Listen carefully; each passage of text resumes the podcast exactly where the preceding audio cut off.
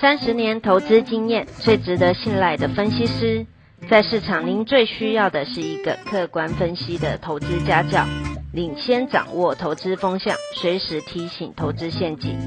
亲爱的粉丝朋友们，一定要记得要按订阅，并且开启小铃铛，才不会漏掉蔡总每一天对盘市精辟的解析哦。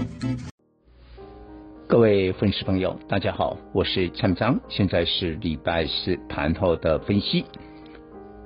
市场聚焦台积电会不会稳住？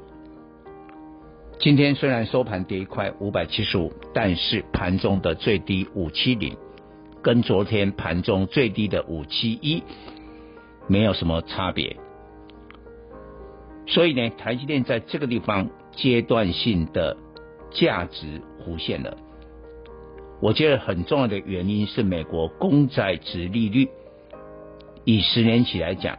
三月十九号最高一点七五趴，然后现在已经回到了一点六趴左右。当然，我也说明一下，这并不代表美国通膨的压力呢已经解除，其实未来通膨才正开始，但是毕竟短暂的，它回到了这个位置。所以让台积电的压力呢减轻了，我想也不是只有台积电，你看股后矽力 KY，矽力 KY 因为配发十点五元的股息，以它现在的价位来计算，股息殖利率只有零点五趴，当然被美国十年期公债的收益率给打败，所以这一波它的股价跌幅三成，但今天矽力 KY 也没跌，是小涨的。这说明，在这个阶段，这些高价电子、这些权值的电子，阶段性的价值弧线，大盘呢，即便在外资的庞大卖压当中，昨天哦，外资是卖超台积电六万张，三百五十七亿，总共卖超这么庞大，今天再卖一百六十五亿，所以这两天外资就在台股提款了五百多亿。但今天指数涨二十八点，收在一六零六零，盘中破一万六，但收盘守住了。所以呢，就大盘，我认为极短线会在这个地方。但是我讲过了，二月二十五号有一个缺口一六三二二，很早就提醒我们的朋友，那个不容易过啊，好几次过到这个来到这个位置都无功而返。但是接下来。我觉得明天很重要。拜登总统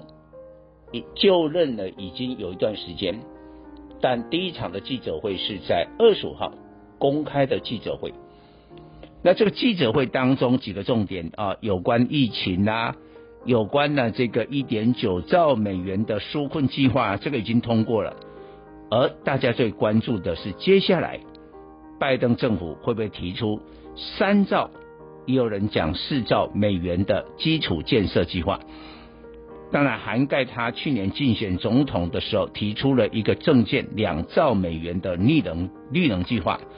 也就是说把绿能跟基础建设全部把它放在一起，总规模可能三兆或四兆的美元，会不会？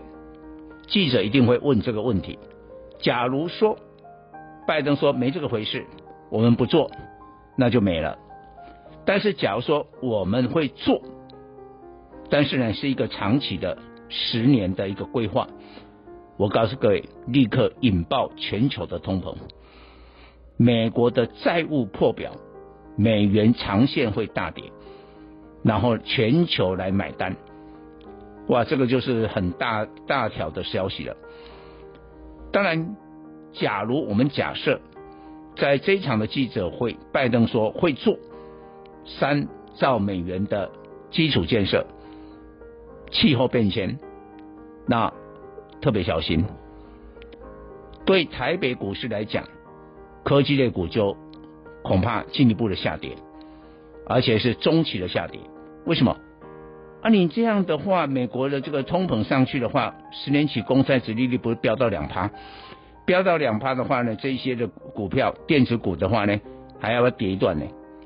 还要跌一段呢，但是假如说好的，那原物料就狂飙了，钢铁、塑化、水泥啊，现在连呐、啊、这个最民生的，比如纸浆、粮食都在涨价，因为你美元跌嘛，原物料都用美元报价嘛，所以今天你可以看呢、啊，隐隐约约哦，有人当然盘中的时候很多的塑化啦、钢铁啦、呃造纸啦哦都在大涨，